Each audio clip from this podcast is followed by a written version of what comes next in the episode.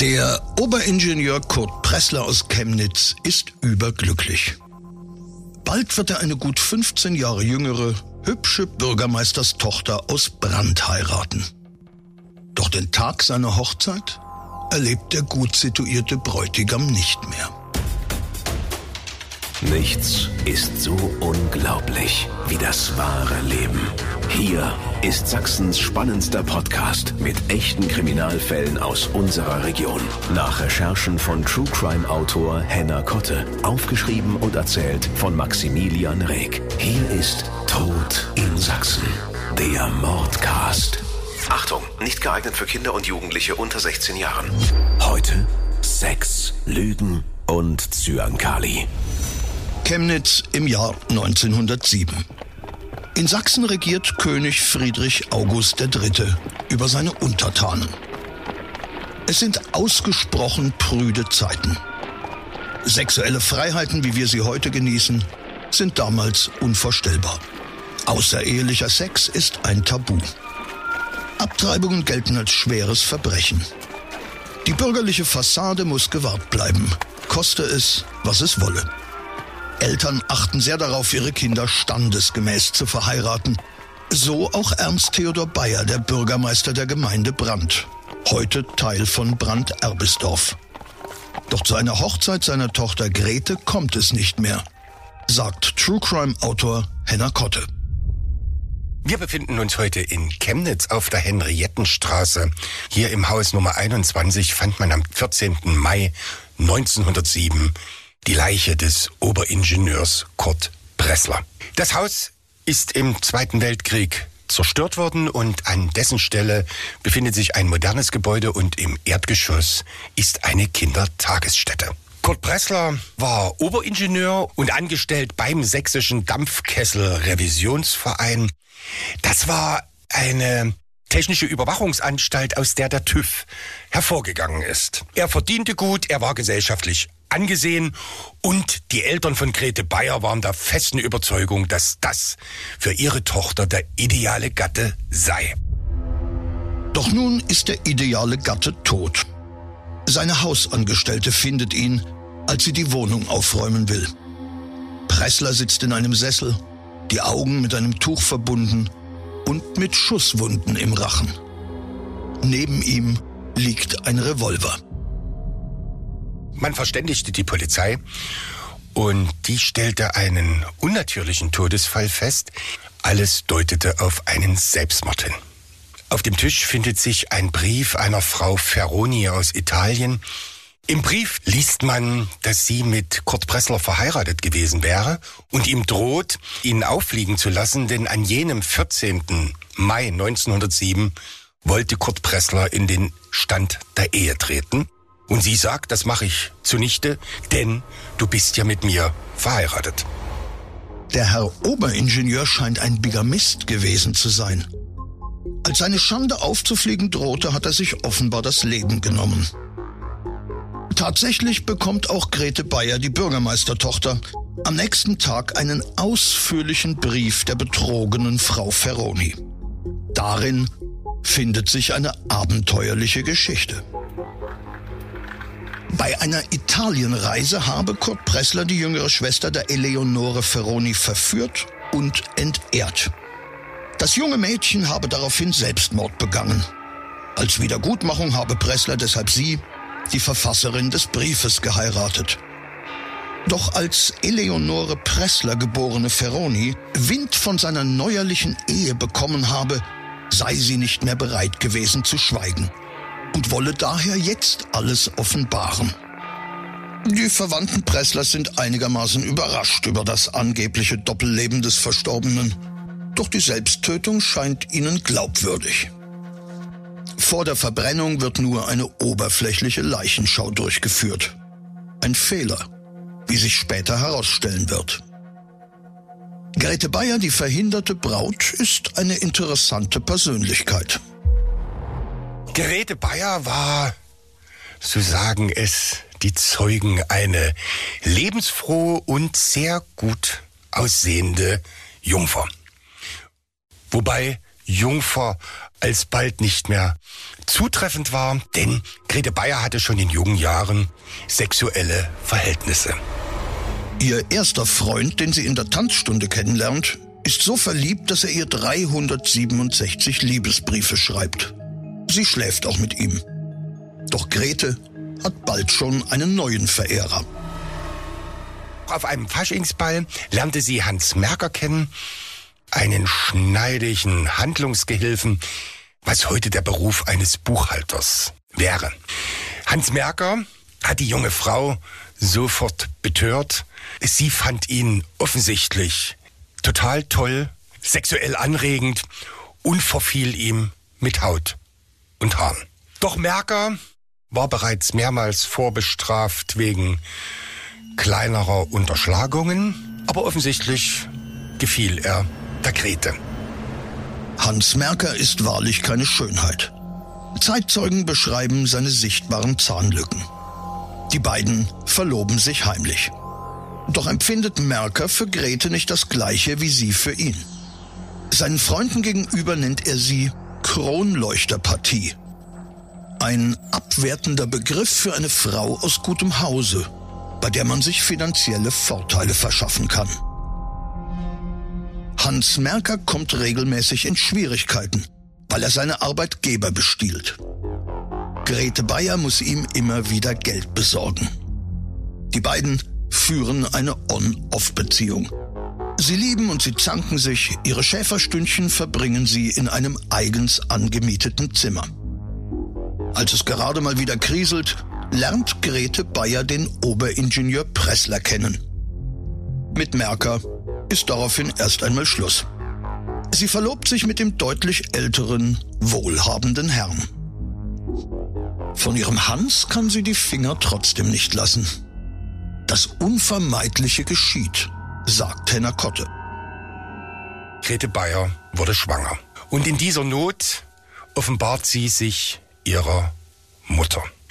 Die Mutter versucht sie zu überreden, doch mit Kurt Pressler bereits vor der Hochzeit zu schlafen, damit sie ihm das Kind praktisch als eheliches unterschieben kann. Mutter Ida Bayer scheut den Skandal eines unehelichen Kindes mehr, als die böse Tat, jemandem ein Kuckuckskind unterzujubeln. Die bürgerliche Fassade bröckelt. Grete lehnt den vorehelichen Sex mit dem schmerbäuchigen Ingenieur mit seiner deutlichen Halbglatze strikt ab. Eine sogenannte Engelmacherin soll stattdessen helfen. Grete Bayer kennt eine Hebamme namens Therese Kunze.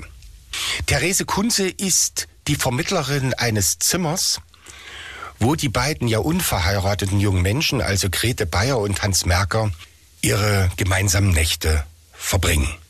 Und nun fragt sie diese Therese, ob sie nicht auch die Möglichkeit hätte, eine Abtreibung durchzuführen. Das Kind wird abgetrieben, es wäre ein Junge geworden. Nach Paragraph 218 werden Abtreibung drakonisch bestraft. Es hätte also für Grete Bayer eine längere Gefängnisstrafe gedroht. Das ist dem potenziellen Vater Hans Merker nicht verborgen geblieben. Und jetzt hat er einen Grund, seine geliebte Grete Bayer zu erpressen. Die Summen werden immer größer. Grete Bayer muss Geld auftreiben. Sie möchte Hans Merker nicht verlieren. Sie handelt aus Liebe. Am Ende hat Grete Bayer ihrem geliebten Hans Merker über 6000 Mark übergeben. Das wären für Merker fünf Jahreseinkommen. Grete hat einen Onkel namens Kröner, der bei den Bayers in Brand lebt. Er stirbt Ende April 1907, etwa 14 Tage vor dem Selbstmord des Oberingenieurs Pressler. Doch eins seiner Sparbücher und Bargeld verschwinden auf mysteriöse Weise. Als man den Nachlass des Armenhausverwalters Grönert genauer untersucht, findet man die Kassette leer. Und mehr als das.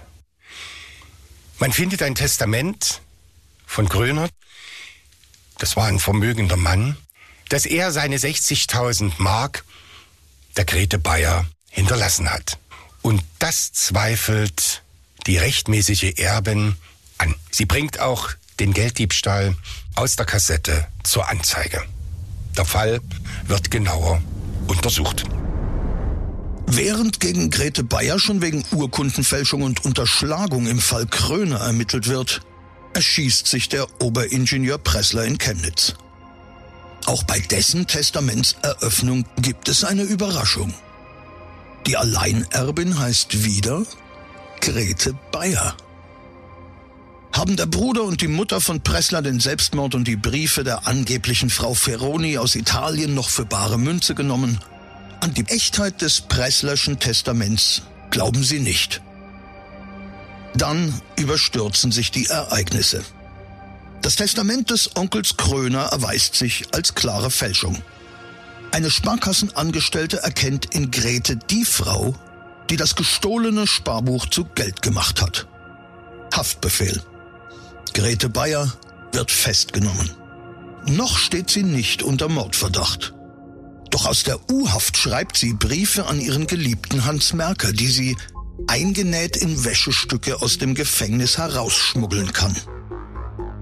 Doch als Merker wegen einer Unterschlagung auf seiner Arbeitsstelle auch verhaftet und seine Wohnung durchsucht wird, fallen die geheimen Schriftstücke in die Hände der Polizei. In den Schreiben fordert Grete Bayer ihren Geliebten auf, Belastungszeugen im Fall Kröner zu erschießen und gibt detaillierte Anweisungen, wie Merker dabei vorgehen solle. Auch finden sich Hinweise, dass sie selbst ihren Verlobten Pressler umgebracht und seinen Suizid nur inszeniert hat.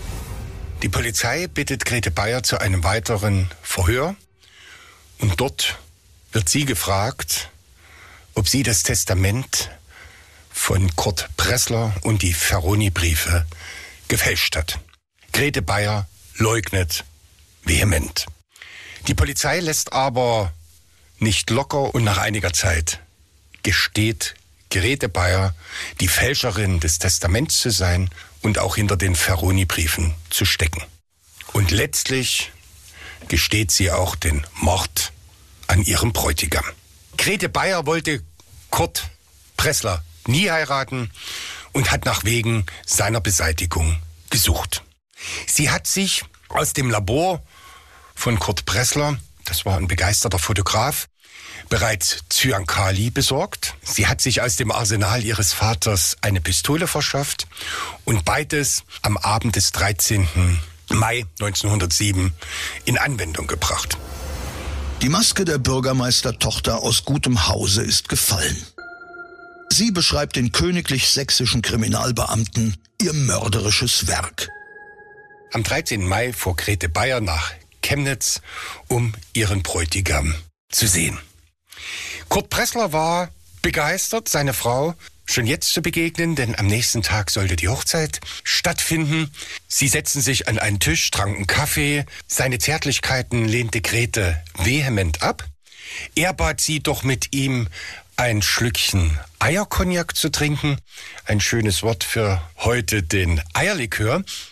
Sie lehnte auch das ab, aber wenn er einen trinken wollte, solle er das tun und sie schenkte Kurt Pressler ein. Sie wendete sich so zum Tisch, dass sie heimlich aus ihrer Tasche Zyankali ins Glas befördern konnte, rührte nochmal um.